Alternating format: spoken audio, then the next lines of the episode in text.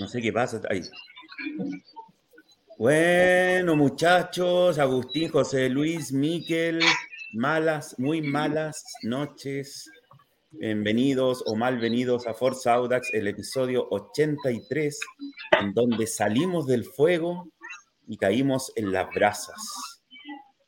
¿Qué les pareció esta lamentable, dura, triste derrota frente a nuestro clásico rival, José Luis Barballelata, Miquel Anciali y Agustín Paolini? Todos bienvenidos hoy día.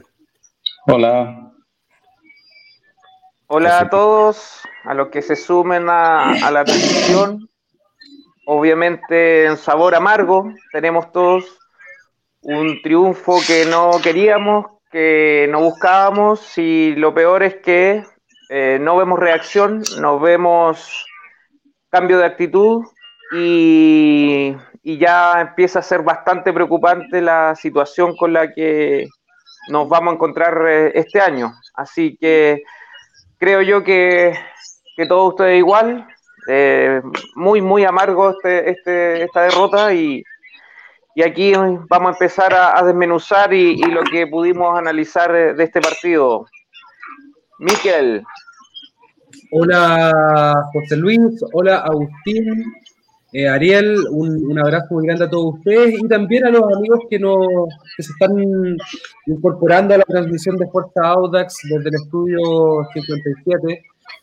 Este, mm, la verdad es que una noche sumamente triste, sumamente eh, frustrante. Eh, un equipo que la verdad no supo responder a, a la altura de las circunstancias eh, una Unión Española que realmente no mostró mucho, mostró su juego sonso y facilito. Eh, no supimos descifrar ese puzzle tan simple que, dieron los jugadores de Independencia. Eh, pensé que no se podía jugar peor que con Ronald Fuentes. Pensé que no se podía jugar peor que con Ronald Fuentes.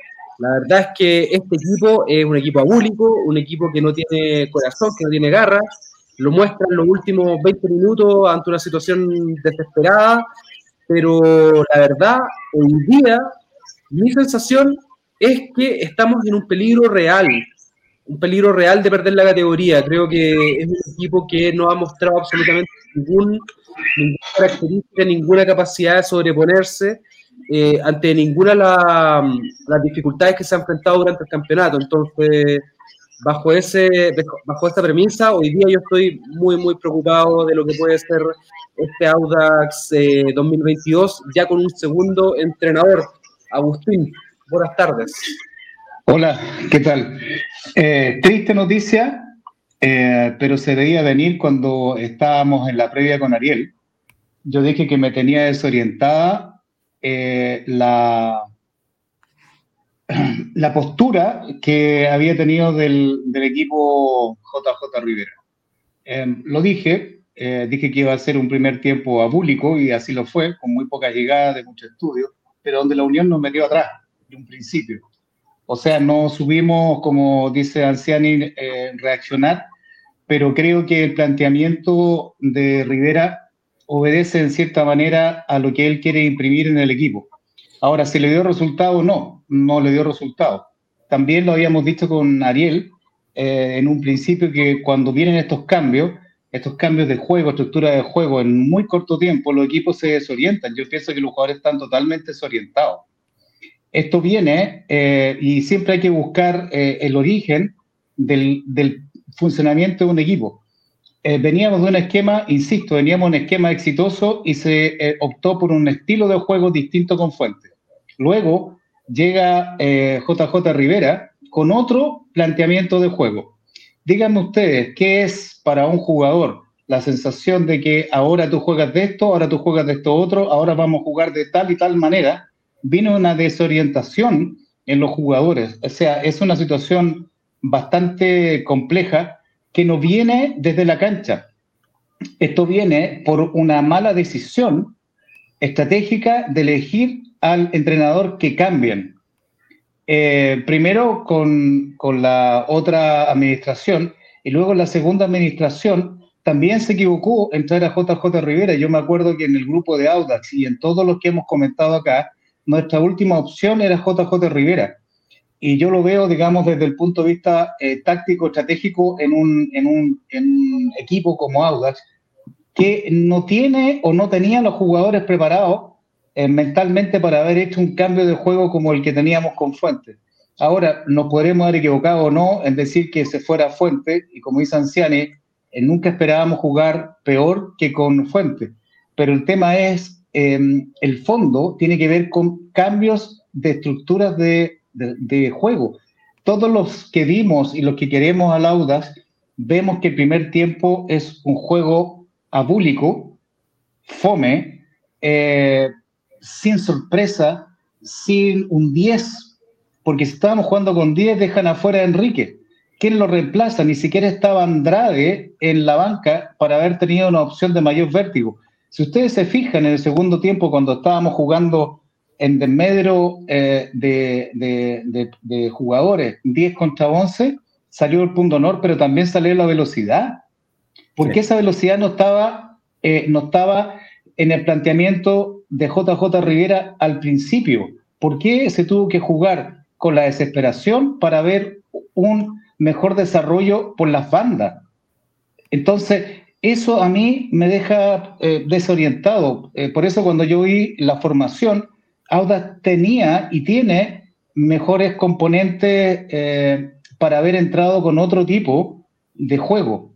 Cerecea venía jugando extraordinariamente bien, y lo dejan afuera. Ahora, no tenemos un informador de cancha, lamentablemente, una persona que esté encima para ver cómo están los entrenamientos, para poder entender cuál fue la decisión que tuvo JJ eh, Rivera para meter este 11 inicial. Y yo creo que ahí estuvo el error. Sí, ahí estuvo el error, bueno, entre varios errores, varios factores en este partido, en esta dura derrota de Audax Italiano 1 a 0 frente a la Unión Española. El punto, yo creo que el punto honor eh, la vergüenza deportiva, las garras, las ganas que mostraron al final los jugadores, no viene, eso no viene del esquema táctico, viene del interior de cada jugador solamente. Entonces, peor aún, peor aún, yo no vi nada, no vi ninguna idea de juego, al menos con, con Ronald Fuente, algo se veía, poco, pero algo se veía. Tampoco una idea completa, un, esquema integral durante todo el partido. De repente se veía eh, toques de primera, avanzar, tratar de avanzar rápido con los mismos toques de primera, con la banda, pero ahora no se vio, la verdad es que no se vio absolutamente nada. Lo único que puedo rescatar de positivo es la garra de los jugadores en el último, en, el último trámite del partido, en el último, los últimos minutos del partido, y que con 10 podríamos haber empatado este, este encuentro, pero eh, luego, mira, vamos a hablar del partido, vamos a hablar, tenemos mucha información anexa de los jugadores que no estuvieron, eh, tenemos también información de, mm, lo que decía Agustín, que no tenemos muchas noticias de, de Fabián Torres, de Roberto Cerceda, de Tomás Andrade, que extrañamente no estuvo ni siquiera citado. Pero ahí vamos a ir viendo a poco toda, esta, toda esta información en el fondo que nos hace falta siempre para poder tener un análisis un poco más eh, acabado. Pero aquí vamos con, vamos a analizar el, partido con, la formación empezamos con el Juaco Muñoz, que para mí jugó un partidazo. Labrín, Osorio, Alvarado, que también jugó muy bien. Torres, Diego Torres, Bozo, que volvió después de mucho tiempo, que yo en el segundo tiempo no lo vi. Eh, Nico Fernández, que lamentablemente se había lesionado. Brian Figueroa, el Tuco Sepúlveda y arriba Michael Fuentes con con Palacios, con la doctora Palacios, como decía Agustín, un cambio radical de cómo venían jugando con Ronald Fuentes, la banca eh, Álvaro Salazar, Estibarribia, Álvarez Cornejo, que también venía volviendo después de bastante tiempo, eh, Piña y Matus, que son juveniles, y Jorge Enríquez, que entró también, entró y salió lesionado. Vamos con el análisis, José Luis, para ver qué pasó, qué pasó hoy día.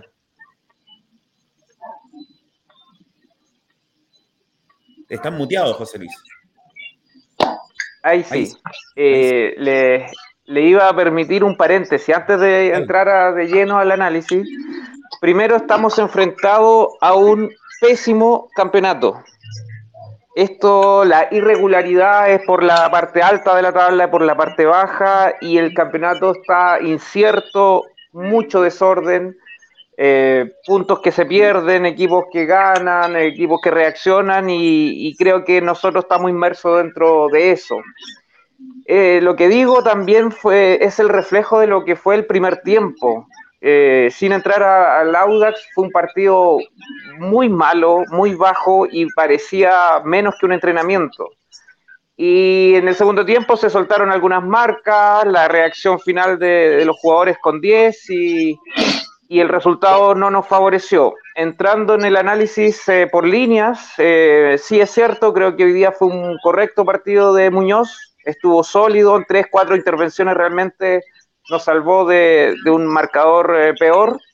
Eh, no tuvo grandes complicaciones, pero se debió a que Unión no juega mucho, no fue claro en sus llegadas y realmente no, no fue mucho lo que hizo para, para exigir más a Muñoz. En cuanto a la línea de tres, era un riesgo por dos motivos.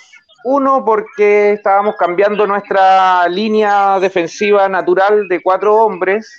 Eh, y eh, lo otro es que cambiamos de esquema, entonces obviamente eso no iba a haber expuesto a ver cómo iba a reaccionar el equipo.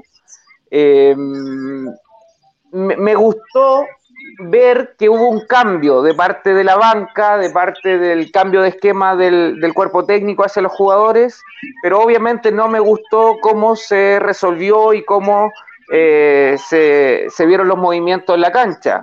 Este esquema nos sitúa en dar mayor cantidad de hombres en el mediocampo y desde ahí ganar los partidos, pero también nos expone mucho en la línea última defensiva y obviamente falta mucho fiato y, se notó nuevamente la ausencia de, Torres. El mediocampo lo vi algo desordenado, eh, no, no, con buenas orientaciones, eh, falta mucho, mucho trabajo.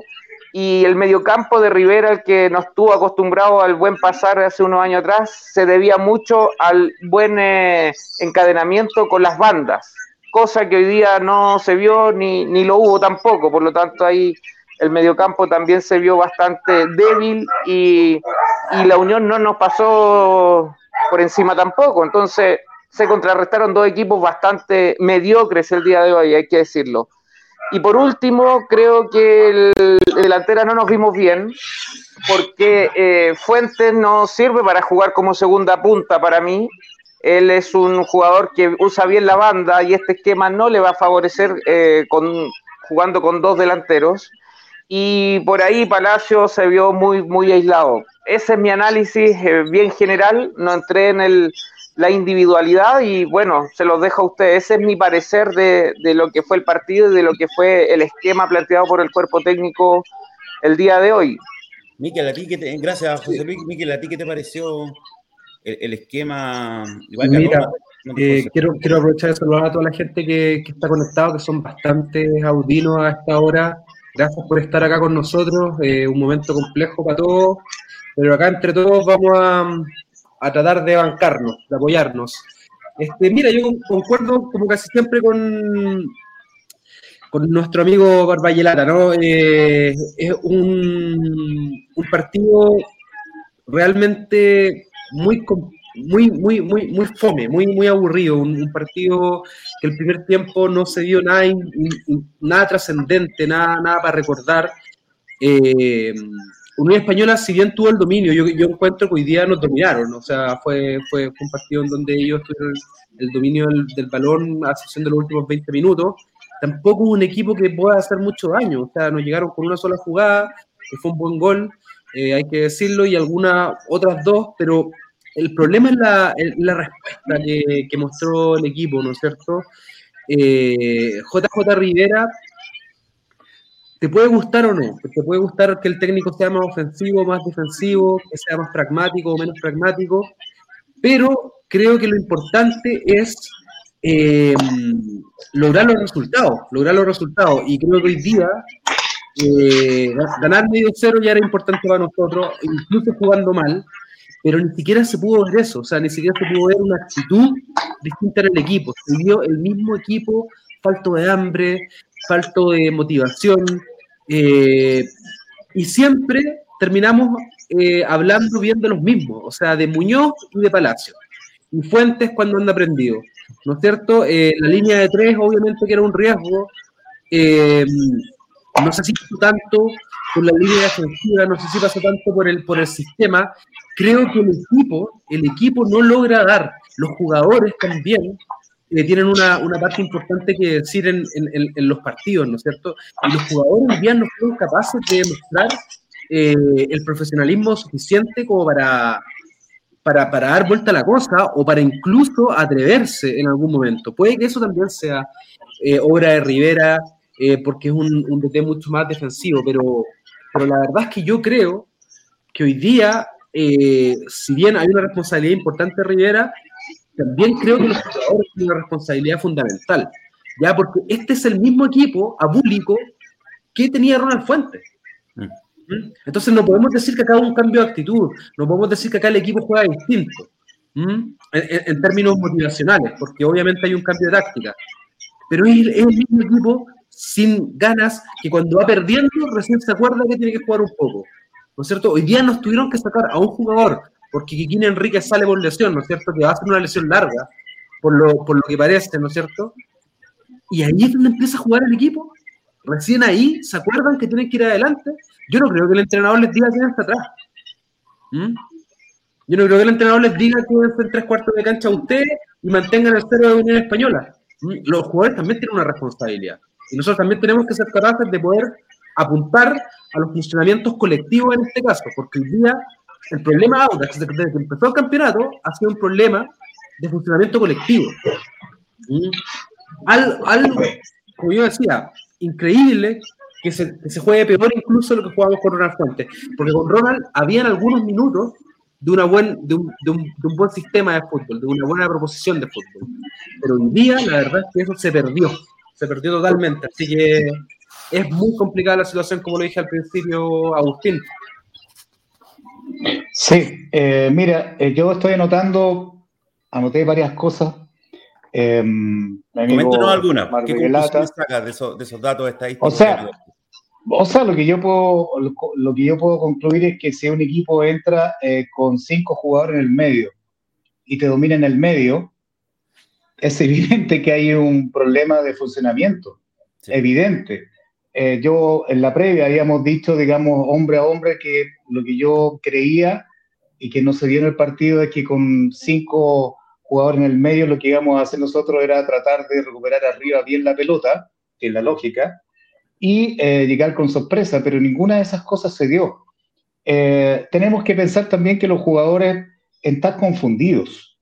Yo insisto en que hay una confusión en los jugadores hay demasiados cambios de manos, tres cambios de mano, eh, y insisto, si tú tienes un entrenador de un estilo de juego, eh, tienes que seguir con ese tipo de entrenador o con ese tipo de juego. Eh, haber hecho un cambio tan radical en los primeros partidos que nosotros vimos, teníamos todo un temor. Ese temor también se debe traspasar a los jugadores. Yo creo que los jugadores también, igual que nosotros, somos, son seres humanos, obviamente, y tienen que hacerles caso a un cuerpo técnico que viene con una idea de juego. Entonces, en, el primer partido que le toca a JJ Rivera, hace un cambio eh, estratégico fundamental. Tres en el fondo.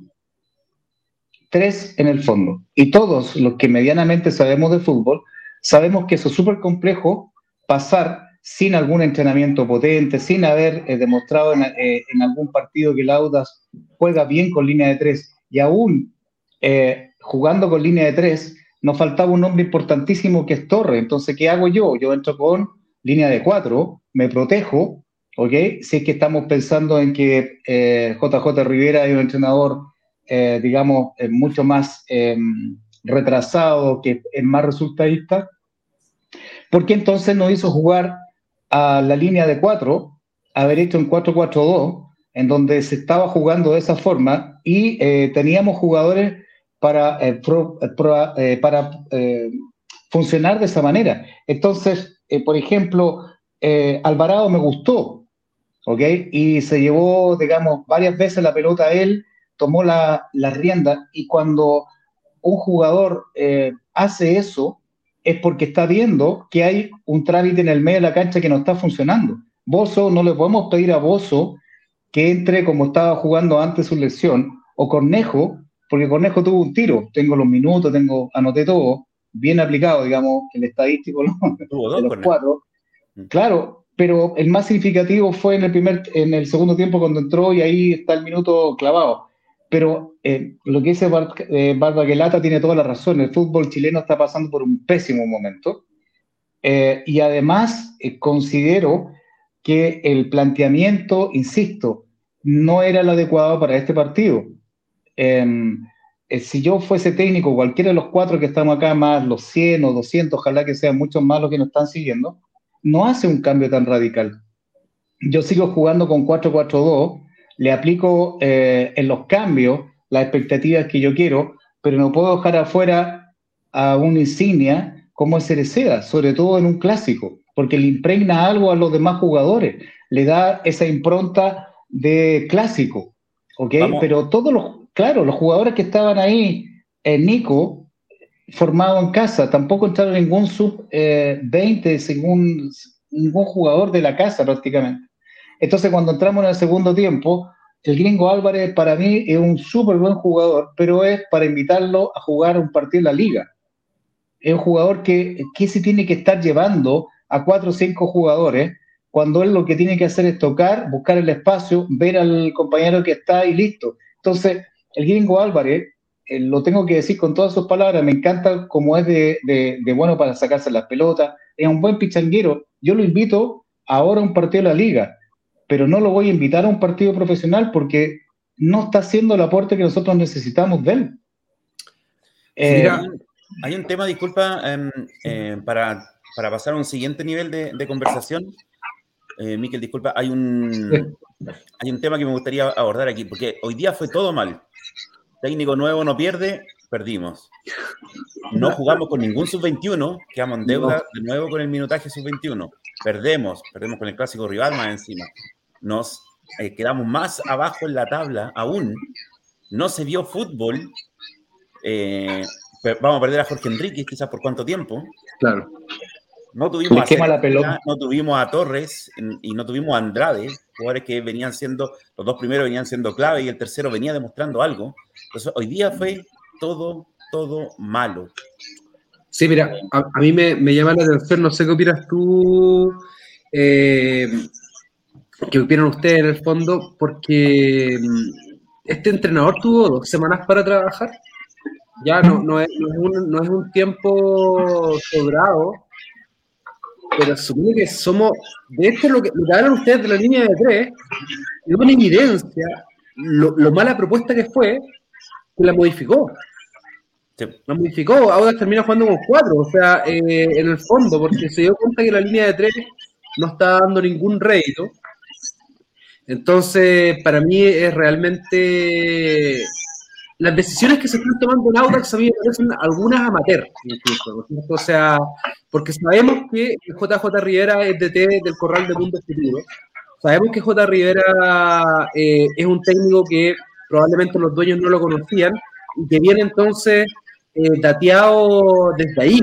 Entonces, no sé, José Luis, ¿tú qué, qué opinas con respecto a, estos errores que son tan evidentes y que también el técnico tuvo un tiempo para trabajar. O sea, para mí, eh, si bien no está Cerecea, yo entiendo que Cerecea estaba saliendo alguna enfermedad. No, no, no, sé si estaba 100% a disposición Agustín, ¿ya? Eh, lo de mm. Cerecea. Entonces, hay un, hay, un atenuante, pero, pero el tema de. Eh, o sea, yo siento que son cuestiones dirigenciales finalmente, porque eh, Diego Torres hablando, hablando de exfutbolistas, Diego Torres a mí me parece un jugador que debiera estar en una categoría más baja en el fútbol chileno. No, no siento que sea un jugador de primera división, con mucho respeto lo digo, siento que puede ser un jugador profesional, pero, pero no siento que sea un jugador de primera división, para ningún equipo de primera división. Le pasó en Antofagasta, le pasó en Audax anteriormente, le vuelve a pasar ahora. José Luis, ¿tú qué, qué, opinas? O sea, ¿cuál es la, la sensación que a ti te da este planteamiento finalmente que tiene JJ Rivera y eh, la que tiene Audax del plantel.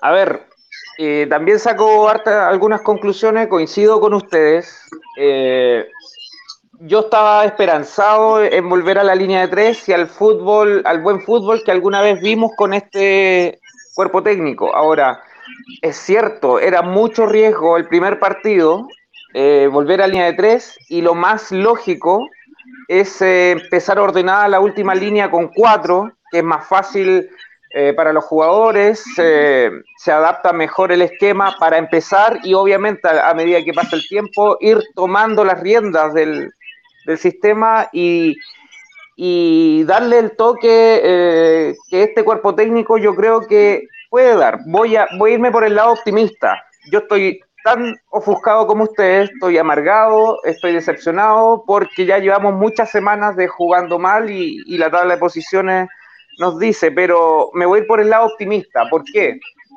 Porque eh, siento que este cuerpo técnico puede dar más.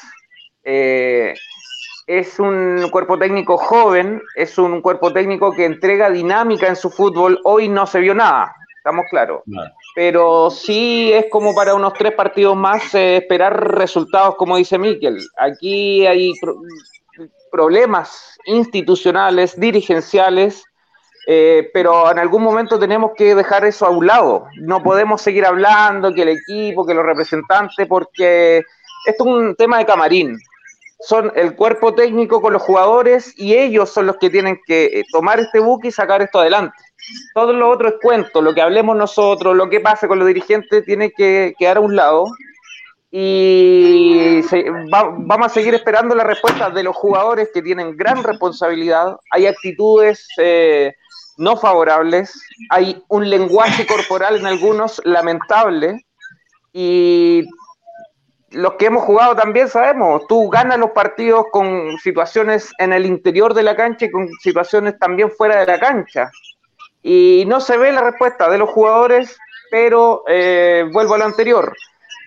Quiero, quiero dejar ese, esa cuota de optimismo en que este cuerpo técnico tome las riendas del equipo y le, le, impregne su trabajo, su intención, y en dos o tres fechas más ya derechamente estemos puntuando de uno, de a tres, de a tres, de a uno, de a uno, de a tres y, que nos saque. Estamos en la octava, novena fecha, se puede todavía, queda campeonato y, y eso, lo, lo, de hoy día es casi para olvidar. Em, si me apuran, em, algo hablé de la última línea, eh, no estuvo afiatada, no ganamos el medio campo, Fernández jugó poco, Bozo lo vi mal, muy lento, eh, con falta de ritmo.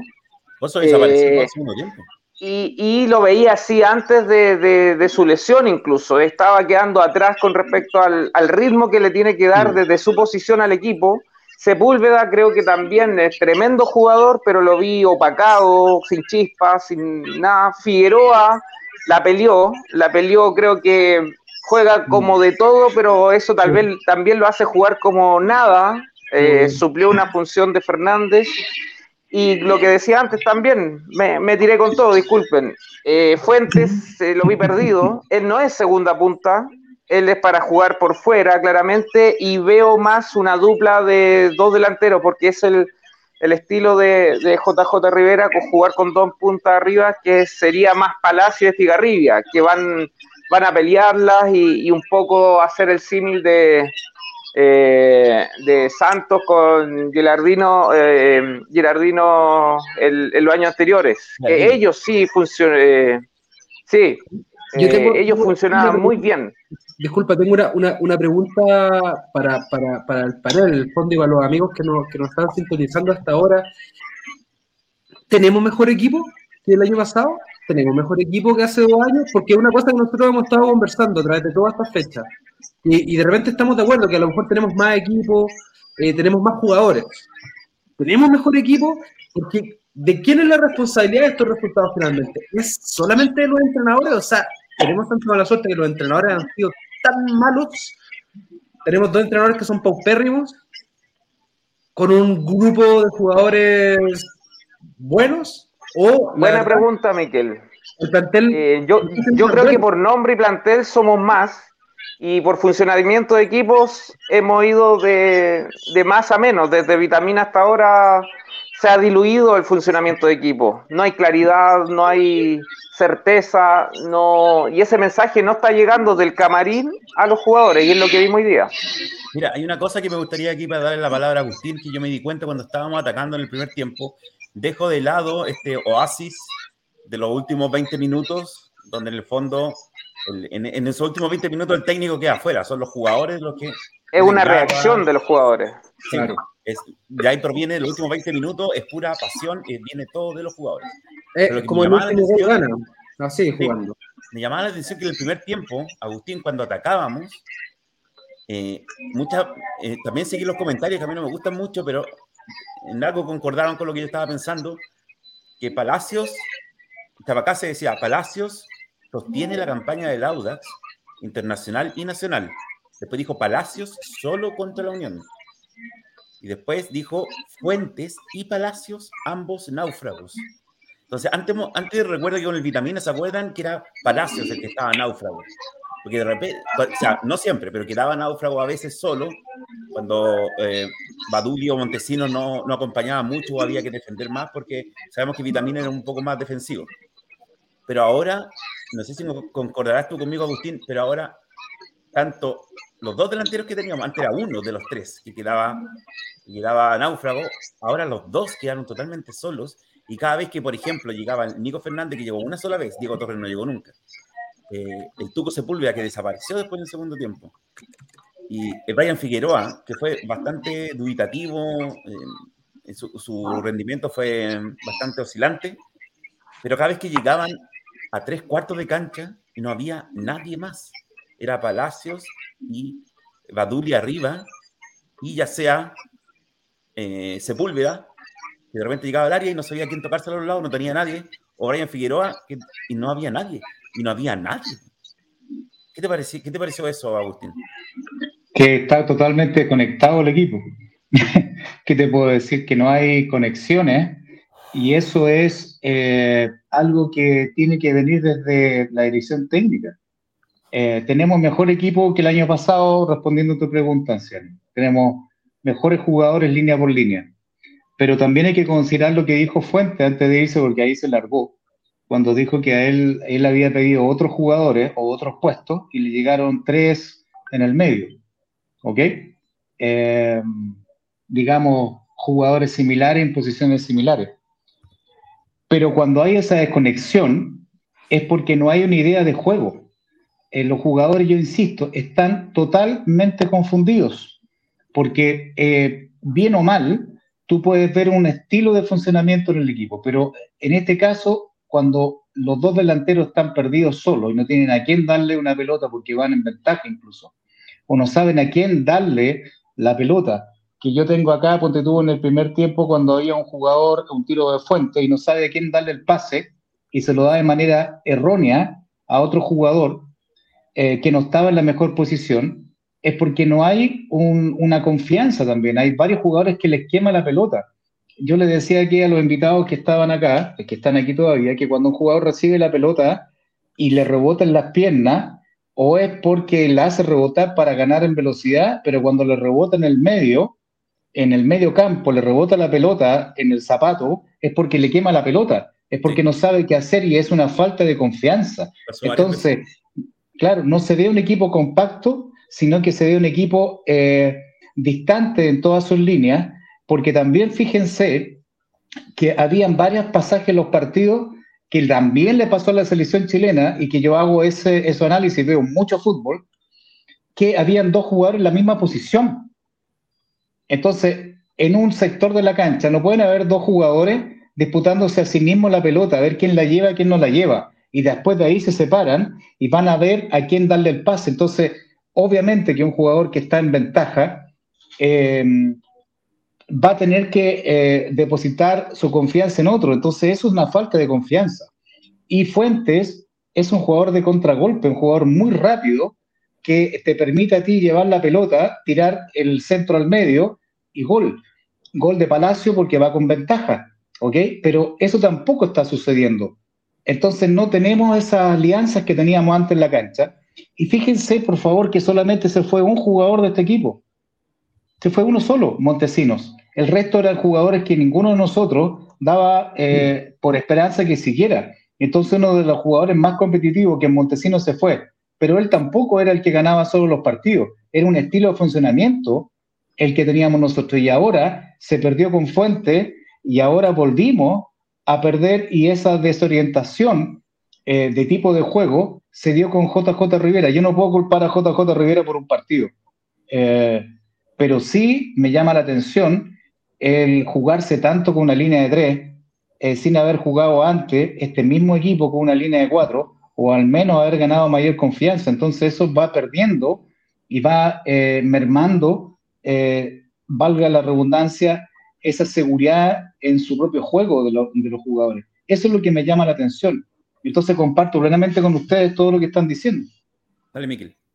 Mira, eh, con respecto a los jugadores que se fueron y hablando acerca de, la calidad del plantel, ¿verdad?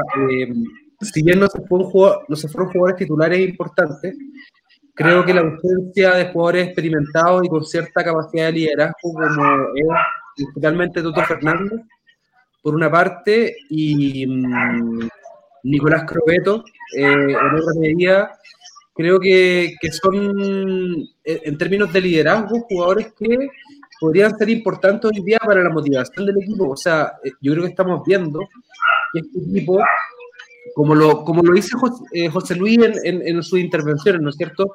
Creo que este equipo está perdiendo la capacidad de creer en ellos mismos, ¿no es cierto? Puede ser por, por, por el técnico, ¿verdad? Por los técnicos pero creo que cuando hay un equipo que no cree en sus capacidades colectivas ni individuales, empiezan a pasar este tipo de cosas, que tú ves, yo insisto, que va más allá de los DT, va más allá de los DT, porque este, este equipo se ve como sin alma, ¿no es cierto? Se ve como un equipo que, que entra con una predisposición derrotista muy rápido, o sea, el primer, el primer tiempo, los primeros 10 minutos, fue un monopolio total de la pelota de Unión. ¿Mm? Entonces, creo que eh, lo que tú decías, José Luis, al principio de, este, este, campeonato, yo sabes que no te creía tanto. dije, no, no creo que sea tan así. Y se necesitan líderes. Se necesitan líderes porque no hay líderes No, no hay jugadores que den vuelta a las situaciones. No hay jugadores que le hagan creer a sus compañeros que esto se puede dar vuelta. Por ejemplo, Montesino incluso desde la banca, con ese carácter, ese dinamismo que él tiene, gritaba y gritaba y no paraba de gritar, y vamos, y vamos, y dale, y dale. Hoy día tú no ves un jugador así en Audax, ni dentro de la cancha, ni fuera de la cancha. Entonces, eso es lo que a mí me hace estar, al contrario de José Luis, me hace estar muy pesimista. Que no veo, no veo un jugador que pueda energizar a sus compañeros. ¿Cuál fue ese? ¿Te complemento, Miquel? Sí, por favor. Eh, disculpa, Ariel. Eh, a ver, ¿qué vemos nosotros? Vemos los partidos. Eh, y es una expresión de la estrategia, de la táctica, de la técnica y de la capacidad física de los deportistas. Y eso obviamente influye y eso te puede hacer ganar un partido. Estoy diciendo una obviedad. Pero hay muchas cosas que el fútbol tiene y que no las vemos y voy a decir cuáles son. Es lo que pasa dentro de un camarín. El camarín te puede hacer y deshacer un campeonato. El camarín te gana campeonato y te, también te lo hace perder. El camarín te saca a flote una pésima campaña. Un camarín te, estremece por dentro, se habla cargado y, se cierra la puerta. Y le cierra la puerta al cuerpo, al cuerpo técnico también. Ese es un camarín. Yo puedo deducir nomás, nada más son deducciones, pero creo que el camarín no tiene peso, tiene que ver con el tema del liderazgo y no hay nadie que, que, golpee la mesa fuerte, cierre la, la, puerta por dentro, reúna a los 24, 25 jugadores, agarre a los cabros chicos y le diga, oye, esto es lo que somos, aquí es donde estamos y allá queremos llegar no, no creo que exista una actitud, una claridad y un liderazgo de que pase eso. Y, eso es todo lo que nosotros no vemos. Lo vemos reflejado en cancha y lo que conversamos y lo que hablamos son lo que yo puedo deducir del lenguaje corporal, de cómo llegan al balón. Hubo una estadística en el primer tiempo sobre los duelos. Un partido a veces eh, jugáis bien, mal, qué sé yo, pero a veces el partido lo ganas solamente por ganar duelos, de, ser guapo, de estar metido en el partido, de reaccionar, de anticipar. Y, eso te marca. Y, y si tú vas así el primer balón al segundo, así van los 11, chuta, y lo que decía Miquel, lo de Montesino, eso es contagioso, Agustín debe saber mucho de eso, eso se traspasa, se traspasa entre las células, se traspasa en el carácter, se traspasa en el ánimo y en la motivación. Y hoy día yo creo que estamos absolutamente carentes y además los errores estratégicos, tácticos, físicos y técnicos que, va todo de la mano, pero creo que el camarín está pobre, está con muy poco peso y, y, eso no está pasando la cuenta. Hay hombres grandes, hay jugadores grandes. No conozco a Alvarado, pero me, da la impresión que uno de los que puede hablar fuerte ahí. Eh, Labrín también, me da la impresión. Y, y, hay, no, no sé, un par más, qué sé yo, tienen que salir. ¿Dónde estamos y a dónde queremos ir? Tiene que haber esa conversación, pero de verdad ya basta de darnos vueltas los mismos temas todos los fines de semana. Sí, ese jugador clave no, no lo tenemos, ese jugador con el papá, el papá en la cancha, el, el jefe. Cereceda tendría que ser también. pero el que todos le tienen miedo. Y un referente, un referente que tú cuando estás ansioso, estás incluso con miedo, eh, lo podéis mirar y te tranquilice. O sea, al final. o te estremezca. Exacto, exacto. Las dos cosas. que, que, que, se dé una conversación honesta de compañeros de trabajo, de compañeros de profesión, y decir, bueno, estamos jugando como el hoyo, como, le, como decía Alexis Sánchez. ¿Qué te pasa? ¿Qué te pasa? Le decían sus compañeros. ¿Qué te está pasando? Despabila. y, y, esto, y esto lo van a sacar ellos. No somos ni nosotros, que tenemos que apoyar, tenemos un rol dentro de esto. Están los dirigentes con su rol, el cuerpo técnico con los suyos, pero, pero esto, este buque lo saca adelante ellos mismos y ellos saben, ellos saben, pero tiene que haber un cara a cara, tiene que haber un enfrentamiento en el buen sentido y, y está muy livianito ese camarín. Eh, lo digo con claridad, con un tirón de oreja, falta, falta peso en ese camarín. Falta. ¿Sabes dónde más se nota? Donde yo veo, Agustín, donde más se nota esto, es en la tonta, nuevamente la tonta amarilla de Jorge Enríquez, que llevaba tres minutos en cancha y casi, o sea, se le pega un poco más fuerte el cabezazo porque el uruguayo no le pegó. Se, era expulsión. O sea, ahí donde se nota que hay jugadores que no, no sienten la disciplina o no entienden la disciplina y, bueno, y tenemos estos problemas. Siempre estamos hablando toda la semana lo mismo del problema de mentalidad de Jorge Enrique, lamentablemente un jugador tan dotado técnicamente, y es toda la semana lo mismo. Les quiero mostrar un, un tema en, nuestra gráfica, porque entró Estigarribia, entró en Gonzalo Álvarez, entró Cornejo, para mí entró muy tarde, y entró Jorge Enrique, que lamentablemente, lamentablemente salió lesionado y va a estar bastante, tiempo, parece, o le, dolió mucho el salir en este partido o le dolió mucho la rodilla o una mezcla de ambas. se, veía, desconsolado, Kikín. Se veía totalmente desconsolado. Otro tema que me gustaría comentar ahora eh, es que el, tema, a mí me preocupa el tema de los sub-21. Hoy día no sumamos de nuevo. Creo que es tercer partido en todo el campeonato que no hemos sumado sub-21. O sub-20, sub-21, como quieran llamarlo. Y, eso ya nos va, nos va a traer la cuenta, sobre todo porque se va, ojalá que no, en este momento, en este momento se avisora de que se va a producir esta mezcla, de que necesitamos puntos urgentes, pero también necesitamos poner sub-21, o sea, jugadores sin experiencia que en el papel no van a ser los jugadores claves que tienen el triunfo. Porque recordemos que todavía no tenemos ningún jugador que se gane el puesto por un sub-21 que se gane el puesto por capacidad y no por ser sub-21. Ese es un problema grande que tenemos que tenemos en Audax actualmente. Chiquillos, los paso al podio. Al podio, Joaquín Muñoz. Yo en este podio habría metido al final ahí con Palacio a Cornejo, Pero Joaquín Muñoz, Pablo Alvarado, que me sorprendió gratamente hoy día. Sí, jugó, sí, jugó muy bien. Muy bien. Y, tiene, tiene, tiene buenas salidas, tiene buena tiene personalidad, weón. Esa weá nos falta. disculpa por las palabras, pero eso nos falta. Tiene personalidad, ¿cachai? Tiene personalidad para jugar. Como que lo venían a apretar y no se achicaba. eso es lo que en, toda la, en todos los estamentos del, del, campo, o sea, en todas partes. Jugadores con personalidad, jugadores que no les dé miedo, que no les tirite la pera cuando lo van a, los van a apretar. Yo siento que estamos así un poco. ¿Qué te parece el podio, Agustín? Yo creo que em, vamos a poner a los jugadores que son la base del equipo nomás. Mm. O sea, Muñoz, eh, Muñoz tiene algo muy, muy, eh, muy loable. Él se queda entrenando, tiene un psicólogo eh, aparte, él se queda entrenando.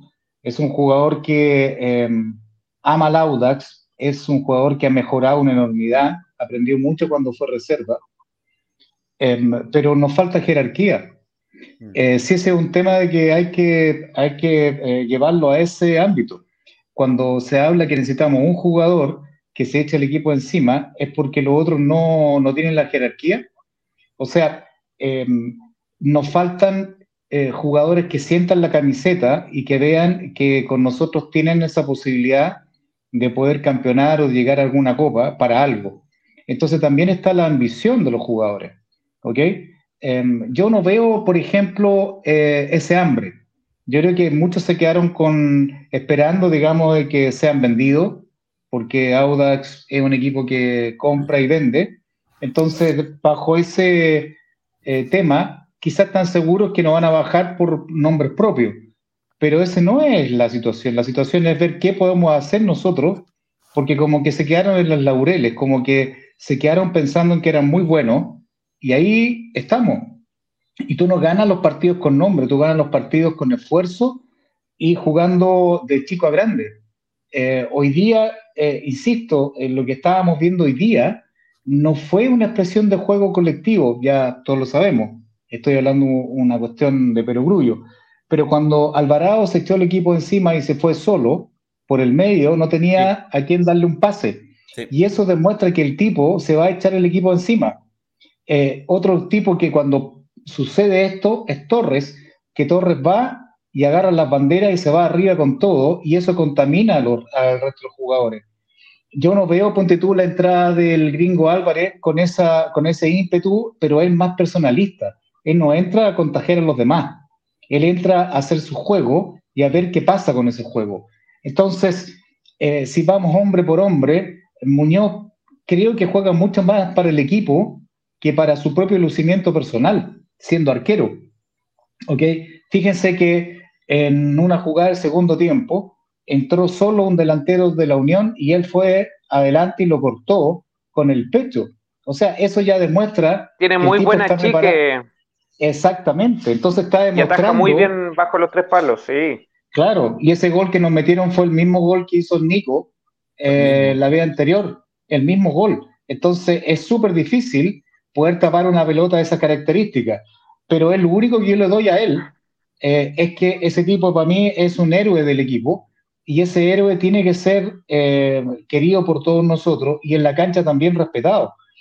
Pero eh, no es que yo creo que nos falta ese, ese patrón, ese, qué sé yo, jugador que se echa el equipo encima, ese Vidal que nosotros no tenemos, porque también hay un funcionamiento colectivo pero la jerarquía tiene que ser de todos. Palacios eh, se tropezó en una jugada importante eh, con el pasto, entonces está con falta de confianza también. Yo creo que Alvarado eh, tiene que repetir el próximo partido porque demostró de cierta manera una predisposición para ganarse el puesto. También hay que pensar eso. Entonces hay una competencia ahí. pero Torre hoy día nos lloró. No lloró para la... No tenemos cabezazo, chicos. No tenemos cabezazo, eh, no tenemos jugadores con, esa capacidad para romper un partido con un tiro libre. No tenemos. Entonces, no hay, no hay, no hay variantes. Sí. Lo hablábamos en la previa que en el fondo no necesitamos jugadores que, que por ejemplo, digan, jugamos bien hoy día, o jugó bien, jugó bien, tuvo buenas jugadas, sí, pasó. Necesitamos jugadores que hagan un gol de tiro libre, que, que corran 30 metros un central y que haga un gol de cabeza, eh, que un 10 que deje con un solo pase, deje solo a Palacio o a Baduli. No tenemos jerarquía y tenemos jugadores buenos, jugadores mediocres, jugadores malos, como todos los equipos, pero esos jugadores buenos no son de la jerarquía que necesitamos, que por lo menos yo pienso que necesita el, Yo creo que no, yo creo que, mira, vamos, voy a, voy a poner un ejemplo que a lo mejor es un poco mm, pero el otro día estaba viendo la, la, alineación de, del Chile que le ganó a Argentina. Eh, compadre, estaba así Marco Estrada, eh, no estaba Alexis Sánchez, no, no estaba Arturo Vidal. O sea, al final, es que si tú un equipo que juegue eh, de, manera colectiva, esas individualidades pueden ser suplidas por el trabajo colectivo. Al revés, las individualidades es muy difícil que suplan un trabajo colectivo, ¿cachai?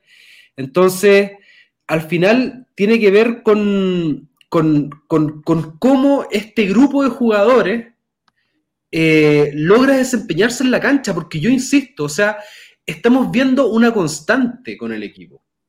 ¿Mm? Obviamente que Alvarado probablemente va a repetir porque es una línea de tres la que le gusta JJ y va a repetir Alvarado junto con Torres y Carlos Labrín. Pero, pero yo insisto que, el grupo humano de jugadores está pasando por un momento colectivo muy bajo. ¿Mm? Y eso, eso es independiente de los entrenadores. ¿Mm? Leía un, comentario hace un rato que decía que, que el equipo empezó a decaer cuando se fue la persona que les hizo creer, ¿no es cierto?, que era mm, Vitamina Sánchez. ¿Mm? Pero entonces, si eso ocurrió, ¿verdad? Es claro que, la fuerza colectiva está en una franca disminución y eso no es tan atribuible directamente al entrenador. El entrenador tiene la obligación de modificar. ¿Mm? Sí, y sabes qué, yendo como para ir redondeando y sacando conclusiones de todo el análisis que les escucho, más los comentarios que leo también, y, agradezco, porque esto al final lo construimos entre todos. Eh, yo, yo concluyo lo que dices tú, Miquel. Eh, hay mucho trabajo para este cuerpo técnico y mucho, mucho, mucho trabajo por los dos, por las dos cosas que decía. Tiene que meter mano en ese camarín, tiene que inventar un líder, tiene que... Eso se hace, se puede trabajar, no es fácil ni de un día para otro, pero me da la impresión que deben estar en eso. Y también el análisis del rival un poco más eh, exhaustivo, el análisis propio de los errores de, lo visto en competencia y tiene que echar mano a la estrategia, tiene que echar mano a este mediocampo y tiene que haber construcción y una claridad en la idea de juego. Yo en ese sentido sigo siendo optimista. Creo que puede haber un remesón adentro del camarín. Yo creo que Audax lo necesita. Tiene que venir más fiato desde el punto de vista del funcionamiento estratégico, táctico, y, ya nos pone en una situación bastante de presión donde en los próximos partidos tenemos que buscar resultados. Hay que ir a buscar un, un punto desde eso como base a los tres puntos allá al, al Salvador, lo cual es súper complejo, pero eh, hay que, eh, hay que, los jugadores lo dicen mucho y también hay mucha, mucha verdad en sus declaraciones. Este partido ya fue y ahora hay que enfocarse en el próximo partido también. Nosotros como hinchas no nos queda más tampoco, también que, enfocarnos en, en, seguir apoyando a nuestra institución, a nuestro club, a nuestros jugadores y, y apelar eh, lo que decía como conclusión al tremendo trabajo que le queda por delante a este cuerpo técnico desde el manejo del camarín y desde el, cambio de, mando de, táctico que tiene que haber para conseguir los resultados. Bueno, hay que verlo como algo positivo, José Luis, que queda mucho trabajo para este técnico como un desafío. Mucho trabajo. ¿Y te vas ahora, José Luis? Sí, me tengo que retirar. Eh, le agradezco a todos eh, el tiempo y, y nada, pues agradezco su comentario porque me hace aprender y me hace complementar las la ideas que vamos teniendo todos como hinchas y, y nada, pues siempre desde, este, desde esta tribuna aportando con un granito de arena la visión que tiene uno de, de nuestro querido club y, y, del partido como se dio. Así que nos vemos Agustín, Miquel, Ariel. Muy bien, los dejo. Un abrazo, amigo. Un abrazo. Ya que estén bien. Chao, chao. Cuídate. Vamos a aprovechar de mandar un saludo al Mati, Matías Simadón, que día tuvo un problema. Sí, saludos para Matías. Sí, tuvo un problema el gran Simadón. con nosotros, o en una de esas se suma, no sabemos, pero lo más probable es que no. Le dejamos en libertad para que solucione sus problemas tranquilamente. Y bueno, la nota al equipo, un 2,5, el entrenador un 2,5, no hay mucho más que decir sobre esto. Eh, un horrible partido, eh, y como, pero como digo yo, hay que enfocarse un poco en lo positivo. Queda tiempo para, para, poder trabajar, es como todo un terreno listo para arar. Así que esperemos que JJ Rivera sea un buen labrador para nuestro equipo. Tiene, tiene, tiene demasiada pega por delante. Demasiada ¿Qué, jugadores, ¿Qué jugadores debería contemplar él para jugar en el norte? Porque eh, hagamos una pregunta a nosotros mismos y a todos los hinchas que están en sintonía de este programa. ¿Cómo deberá jugar JJ Rivera? ¿Qué juega JJ Rivera? Eh, con línea 3, línea de 4. ¿Qué será eh, lo que en este momento eh, podría ser lo adecuado para enfrentar esta parte del campeonato de aquí en adelante? ¿Cómo nos jugar llevó a JJ Rivera? Sí, ¿Cómo nos llevó jugar, JJ Rivera?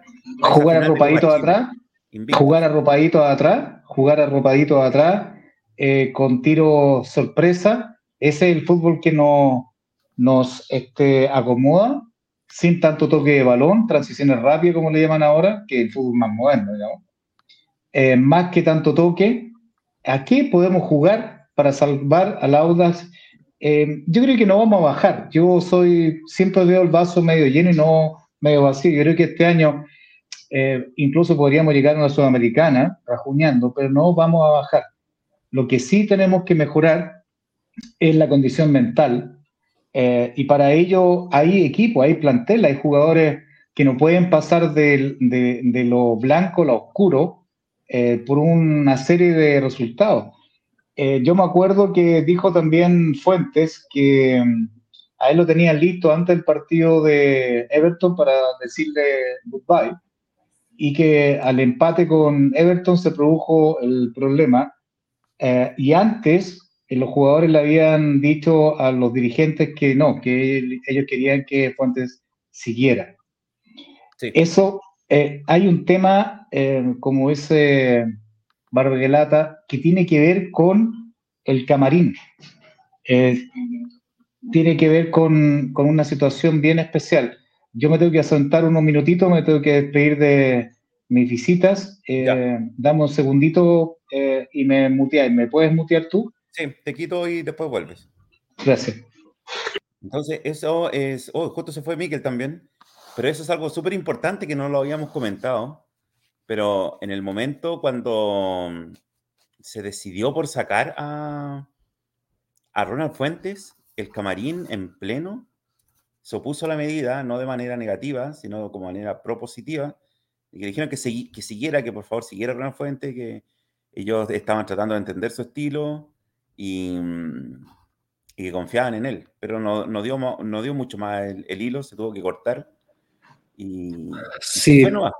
Y, disculpa, para que sigamos con este tema, quiero em, nombrar esta pequeña, quiero hacer mención a esta pequeña encuesta que hicimos en Twitter y en YouTube, donde preguntábamos qué le parece la vuelta de JJ Rivera a la banca de Audax Italiano. Obviamente, más del, entre las dos encuestas, más del 65% de la gente no quería, no, eh, no me gusta. Eh, es más, la mayoría de la gente en realidad quería esperar para ver el rendimiento.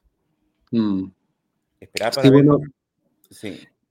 ya tuvimos, ya tuvimos el primer apronte del rendimiento de, JJ Rivera con el equipo. Yo, yo, perdónenme todos amigos que sea majadero, ya yo creo que acá hay un tema de, los jugadores también, o sea, no, no, no, no, no es justificable solamente por, el trabajo de un entrenador el rendimiento.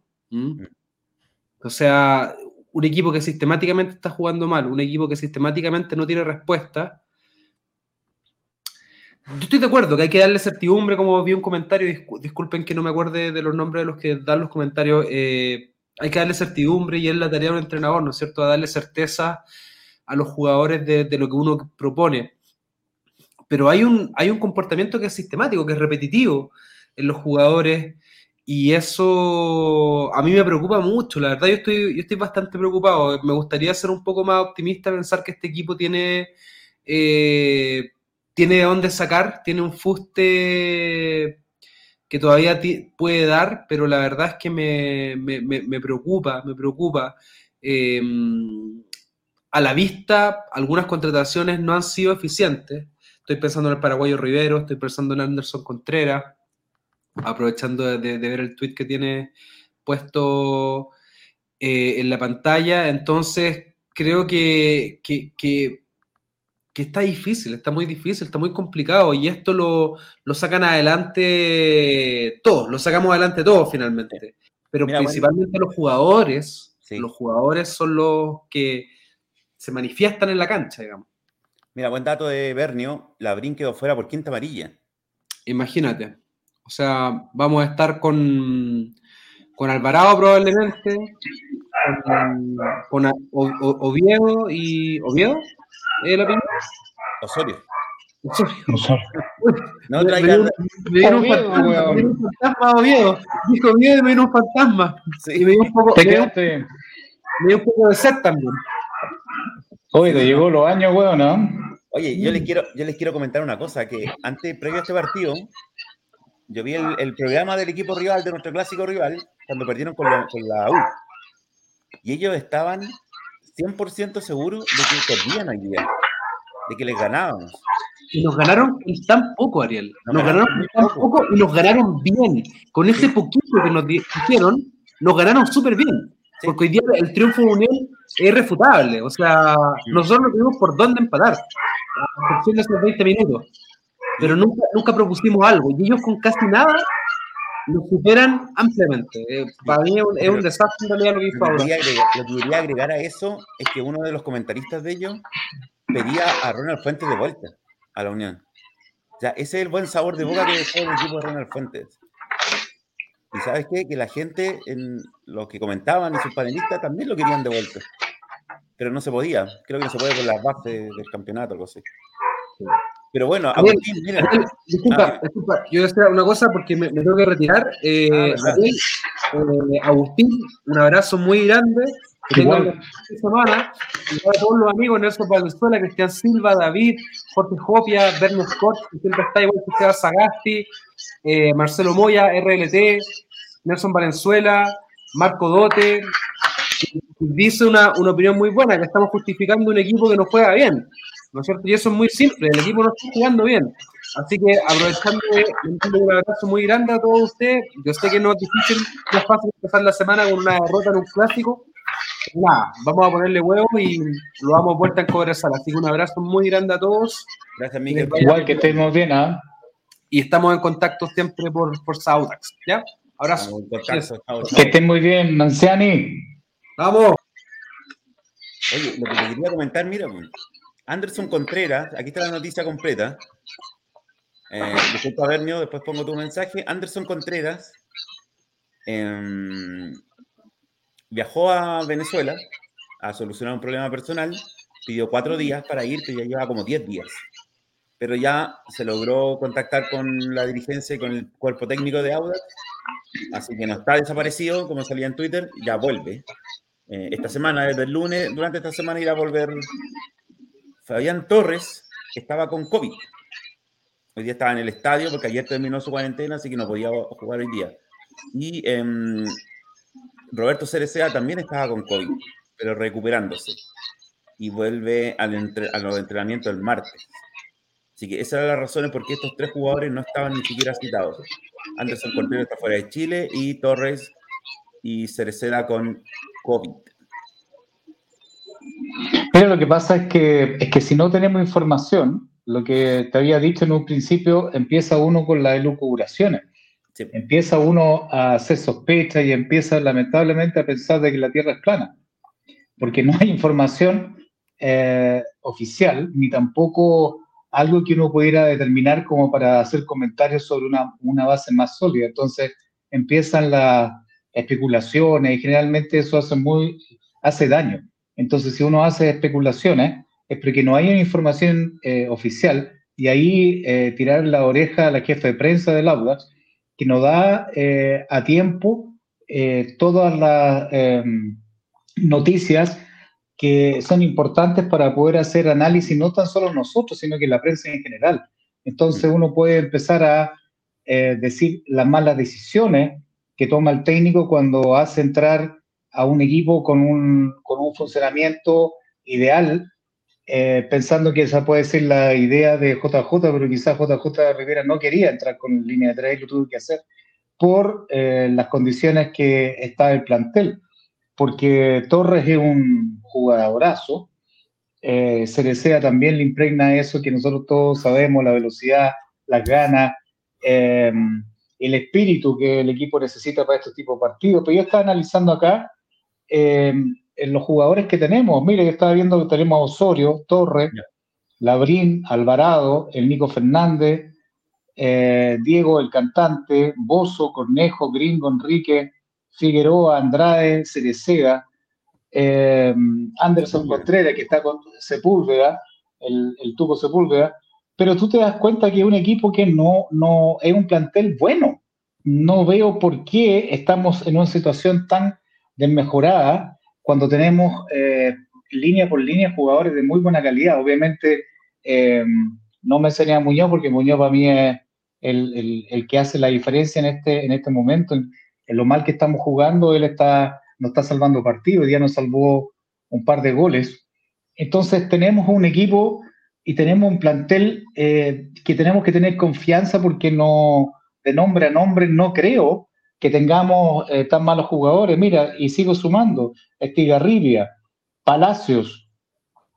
O sea, si tú me dijeras que tenemos un equipo eh, que está para pelear el descenso con estos nombres, yo te podría decir que estamos totalmente equivocados. Entonces, eh, yo debo sumarme a las palabras de, de, de Barro de Aguilata en el sentido de que tenemos que ser positivos y que este golpe que se tiene que dar en el camarín tiene que ser un golpe anímico más que futbolístico. Es decir, creemos en lo que podemos hacer, creemos en que si el año pasado logramos instancias superiores, con un buen funcionamiento podemos lograr de nuevo repetir esa campaña pero aquí hay que ponerle un poquito más. Eh, como decía Bombalet, eh, yo soy hijo de Bombalet, bueno, y muchos de los que estamos acá en términos de enseñanza futbolística, que hay que ponerle el gambaru. El, eh, el 100% es lo que ponen la, lo occidental y el gambaru es poner el 110. Aquí hay que poner el 110 en cada jugada, el 200% en cada jugada y jugar de chico a grande. Yo creo que lo que nos hizo salvar el año pasado fue jugar para no descender y ese jugar para no descender eh, logró el objetivo de llegar a instancias superiores. Y ahí empiezan a, asomar a aquellos jugadores que hacen la campaña y que son puestos clave. Entonces, en la mitad del torneo del año pasado, eh, se hizo la renovación de Ladrini y de Torre, que van a estar por mucho tiempo más con nosotros, porque eran los bastiones que teníamos el año pasado, eran una defensa que apenas tuvo nueve goles. Entonces, ¿qué fue lo que nos pasó? Eh, es falta de confianza yo no veo otro, otro tema más. Eh, Crobeto, como decía Anciani, eh, le daba, digamos, esa, esa condición de un poquito más de garra, eh, más estar entre la piel eh, más audina, pero hay otros jugadores que podrían reemplazarlo. Ahora, Diego Torres, no quiero ser tan duro con él, yo pienso que no es un jugador de segunda, yo creo que es un jugador que tiene que entrar en una, en una disposición distinta. Ahora, si le faltará la técnica o no, para llegar y tirar el centro. Ese es un tema que los que lo ponen eh, deberían también eh, pensar en ese tema. Y los jugadores nuevos que nosotros tenemos, eh, porque tú, yo he hecho mucho de menos, y lo tengo anotado acá, a Edo. Eh, creo que a Edo podría ser una buena solución para usar los minutos que nos faltan en, en juveniles. Edo desapareció tengo, completamente. Claro, y eso habría que también preguntarle a la jefa de prensa del lado italiano, cuando hagan las conferencias de prensa y ojalá nosotros ya pudiéramos tener a alguien para que estuviera ahí, eh, para hacer esas preguntas, que son preguntas más de, de, todos los hinchas, nosotros somos hinchas, preguntarle qué pasa con Aedo y qué no está. Sí. ¿Ok?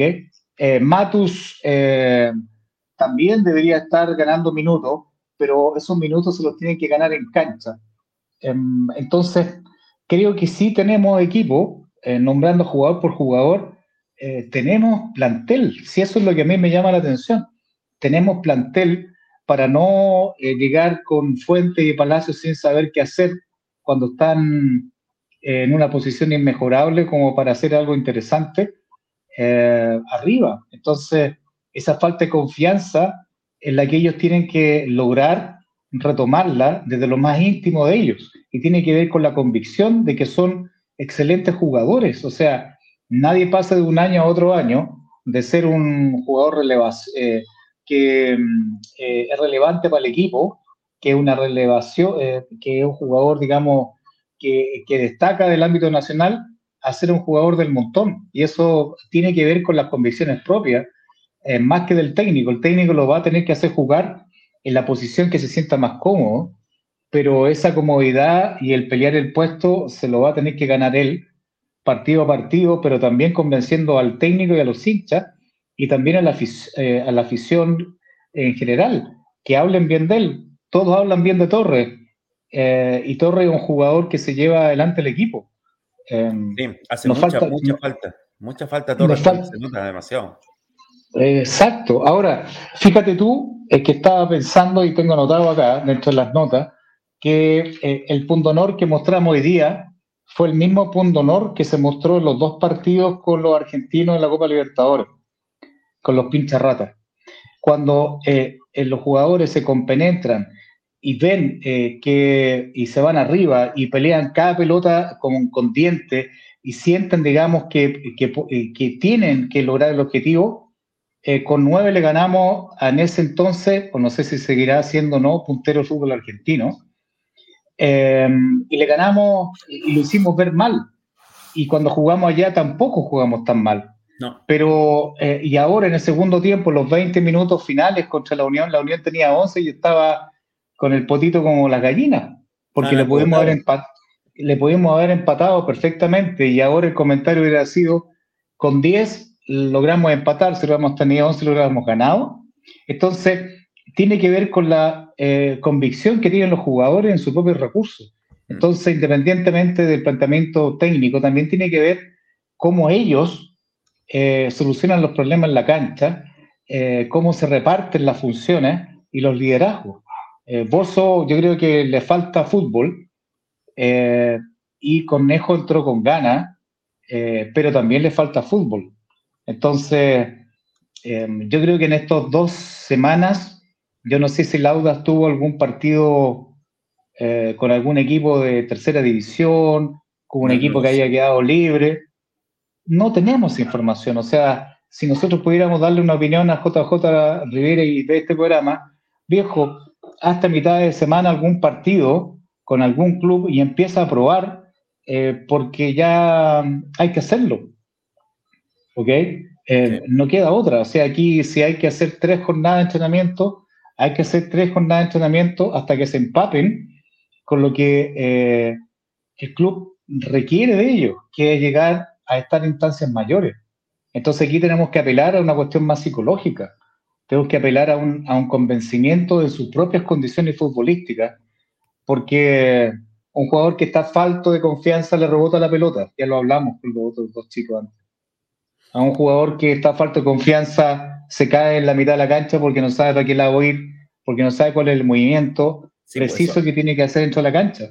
Sí, pues no, no es tanto el que se, se, tropezó, sino que en el fondo no leyó bien el movimiento, que donde venía el pase. Pero pasemos algo, sí, un poco más positivo. ah, qué bonita noticia, qué buena noticia. La rama femenina sub-19 eh, nos representaron muy bien, nos sacaron campeones de la Copa de Verano, derrotando en la final a Lautaro de Win, 2 a 1. Esta es la categoría sub-19, así que felicidades. Un título eh, a nombre del Audax, después de muchos años, creo que el último fue como un sub-14, por ahí como en el 2013, 2014. Eh, hace tiempo que no teníamos una buena noticia como esta. Felicidades a todas las ramas eh, femeninas sub-19 del Audax italiano. Pero en el, equipo profesional, en el equipo profesional que están firmando, tú sabes que salió la ley donde todas las jugadoras claro. tienen que ser, eh, tienen que tener contrato con los equipos. En, en, estas dos semanas perdimos con Puerto Montt 3 a 1 allá en el sur. Yo vi ese partido, juega muy bien Puerto Montt.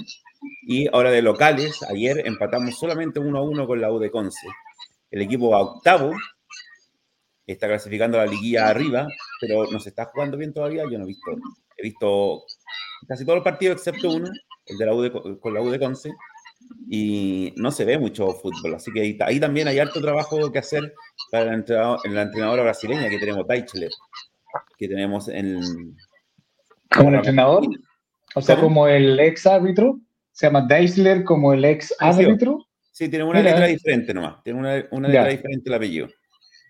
Eh, alemanes, porque soy en Brasil está lleno de alemanes también. Y ¿cómo quedamos en la tabla? Audax Italiano, lugar 14, solamente con 6 puntos. Estamos muy, muy, muy atrás. Próximo partido muy complicado con Cobresal en El Salvador. JJ eh, Rivera ya le ganó allá. Acuerde que le ganamos en un partido con él como entrenador. Sí, el domingo 10 de abril a las 12.30, a mediodía, el domingo a 12.30, mediodía difícil, con Cobresal que venía jugando muy bien, hoy día cayó con Guachipato, era el puntero, o podía quedar puntero. Perdieron 1-0 con Guachipato, pues nos fue un rival muy difícil, pero bueno, también un buen desafío para los jugadores. Bueno, empezar, empezar a retomar la confianza, el buen fútbol y los puntos con este rival y de visita. Mira, yo creo que si ahí jugamos con, con la sorpresa, estar bien atrás y salir de contragolpe. Yo creo que eso es lo que nos ha dado resultado allá. Yo me acuerdo cuando ganamos 1-0, cuando estaba eh, Garrido de defensa, ¿te acordáis? Eh, también hemos tenido partidos bien importantes allá y que hemos logrado sacar buenos puntos. Así como nosotros eh, tenemos bestias negras, Colo Colo nuestra bestia negra, nosotros muchas veces nos hemos convertido en la bestia negra de, de Cobresal allá. Hemos hecho muy buenos partidos. Claro, Ñublense con nosotros. Me acuerdo ese partido 5-6 que perdimos, que fue una maratón de partidos ese día, una maratón de goles que tuvimos ese día. Era Meti Ponga, ahí teníamos al Sacha Saez como delantero. Pero eh, era una dinámica muy, muy eh, fuerte. Yo echo de menos la dinámica. Yo creo que el Auda juega muy bien cuando tiene más velocidad, aprieta arriba y va en busca del, del, del, arco contrario, pero con más dinámica, con más sorpresa. El, primer tiempo fue horrible, horrible aburrido, horrible. es de lo peor que yo he visto. Yo veo mucho fútbol, veo fútbol de Ecuador, de, de Perú, de Portugal, eh, la Premier League, el fútbol español, y algo que, este es un comentario general, ¿ok? Hay momentos en el partido, en este y en general en el fútbol chileno, en donde tú ves amontonado en 30, 40 metros a casi a los 22 jugadores, ¿te has dado cuenta de eso? En un tiro libre que tiró la Unión en el segundo tiempo, en el primer tiempo, perdón, eh, a minuto 28, era como ridículo ver en 3, 4 metros a casi los 22 jugadores y quedaban libres un jugador por atrás de la Unión sin marca. O sea, un cabezazo entra solo el tipo de la Unión y no hace un gol.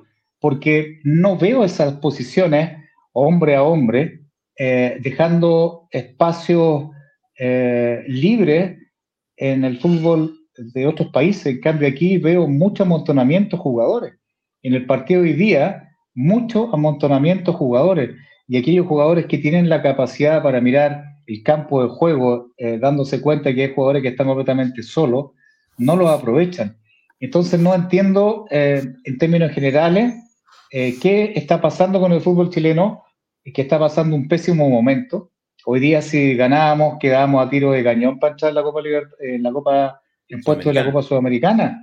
Mm. Entonces ahí eso, eso te habla que con tres puntos más podemos estar en el décimo segundo lugar, décimo, décimo lugar, entonces, tenemos oportunidades y chances para lograr un buen cometido durante este campeonato. Eh, vuelvo a decir, tenemos jugadores para lograr mucho más de lo que estamos haciendo. Pero las fechas van pasando y si no seguimos ganando, esos tres puntos que de repente ya nos podían haber dejado casi en Copa Sudamericana muy cerca. Claro. Seguimos perdiendo los próximos tres puntos que ganemos. Lo único que nos van a ayudar es alejarnos más del descenso, no acercándonos más arriba. Así que hay que empezar a recuperar puntos pronto desde el próximo partido en El Salvador. Muy difícil va a ser, como decía Cristian Peña. Muy difícil partido. También nos pregunta o comenta Cristian Peña, necesitamos con urgencia volver a la Florida, no tenemos fecha aún, no sabemos cuándo se va a volver a la Florida. Es importante, vamos a volver a nuestra casa. Yo creo que el año pasado no jugamos la Florida y logramos uno de los mejores campeonatos de muchos años. Yo creo que no tiene que ver, no tiene que ver con el que volvamos al pasto sintético. Cuando estábamos en el pasto sintético, también tuvimos campañas paupérrimas, campañas para olvido. Yo creo que tiene que ver, eh, insisto, eh, los jugadores han dicho, a, nosotros no nos molesta jugar eh, fuera del sintético. lo que a ellos echan de menos es la, la, gente, echan de menos el ser locales, pero no necesariamente la cancha. para nosotros como hinchas lo que queremos es estar junto con ellos, verlo en el estadio, pero no podemos por las condiciones de, de Carter Botox que nos tiene a nosotros que nos tiene, digamos, ahora con la disculpa de la campaña de influenza afuera. Yo paso por el estadio y me da una pena, me da una pena que eh, con una disculpa como esa nos tengan afuera el estadio. O sea, siempre va a haber algún tipo de subterfugio para, para dejarnos afuera. Y eso lo creo que ya es un tema que hay que solucionar en el más alto nivel, porque nos está perjudicando abiertamente el no tener un estadio eh, pero no así la cancha sintética. Yo no creo que sea un factor la cancha sintética para que podamos es lograr. Es estadio para volver a, reencontrarse con la gente, ser local de verdad y, ese tipo de temas que también afectan en lo psicológico.